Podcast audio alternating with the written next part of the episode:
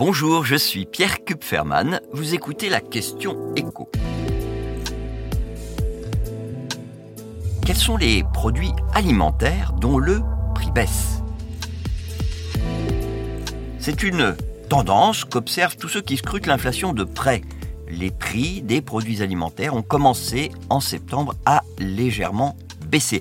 Je veux parler de l'évolution des prix d'un mois sur l'autre, pas de l'inflation sur un an. L'Institut Nielsen IQ relève une baisse moyenne d'un demi pour cent. L'INSEE, qui regarde l'évolution des prix dans tous les points de vente et pas seulement dans la grande distribution, estime cette baisse à 0,3%. Bon, dans les deux cas, cette évolution reste difficile à percevoir par les consommateurs eux-mêmes tant elle est infime. Mais la tendance est là et elle devrait se poursuivre.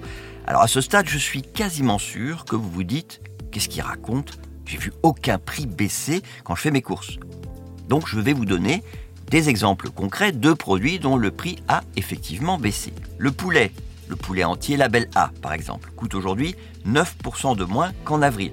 Le porc coûte également un peu moins cher. Le kilo de côte de porc français coûte quasiment 50 centimes de moins au kilo, là encore par rapport au mois d'avril. Ça fait moins 6%. Les œufs ont également vu leur prix baisser ces derniers mois, 8 centimes de moins la boîte de 6 œufs label rouge. 8 centimes, ça peut paraître pas grand-chose, mais ça fait quand même quasiment 4% de moins en l'espace de moins de 6 mois.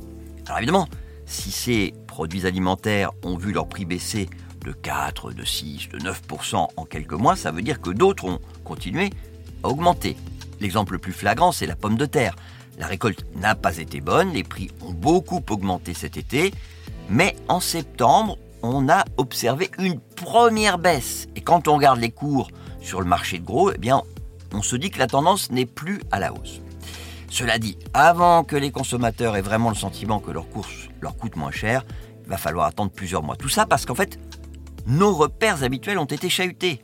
Aujourd'hui, la différence avec les prix des produits alimentaires de septembre 2021, elle dépasse les 20%. Et c'est une moyenne là encore. On est à plus 38% pour les pâtes, plus 30% pour le riz, plus 37% pour l'huile d'olive. Mais si les récoltes d'une façon générale sont meilleures l'année prochaine, si les cours du carton, du papier et du plastique qui sert à emballer nos produits alimentaires reviennent et restent à des niveaux raisonnables, si les prix de l'électricité ne flambent pas à nouveau cet hiver, si les industriels consentent à réduire leurs marges, alors oui, les baisses de prix vont se multiplier dans les prochains mois. Elles seront importantes. Cela dit, gardez bien à l'esprit qu'on ne retrouvera pas les prix d'il y a deux ans parce que c'est impossible. Entre-temps, les salaires ont augmenté et donc les coûts de production aussi. Vous venez d'écouter la question écho, le podcast quotidien pour répondre à toutes les questions que vous vous posez sur l'actualité économique. Abonnez-vous sur votre plateforme préférée pour ne rien manquer et pourquoi pas nous laisser une note ou un commentaire. À bientôt.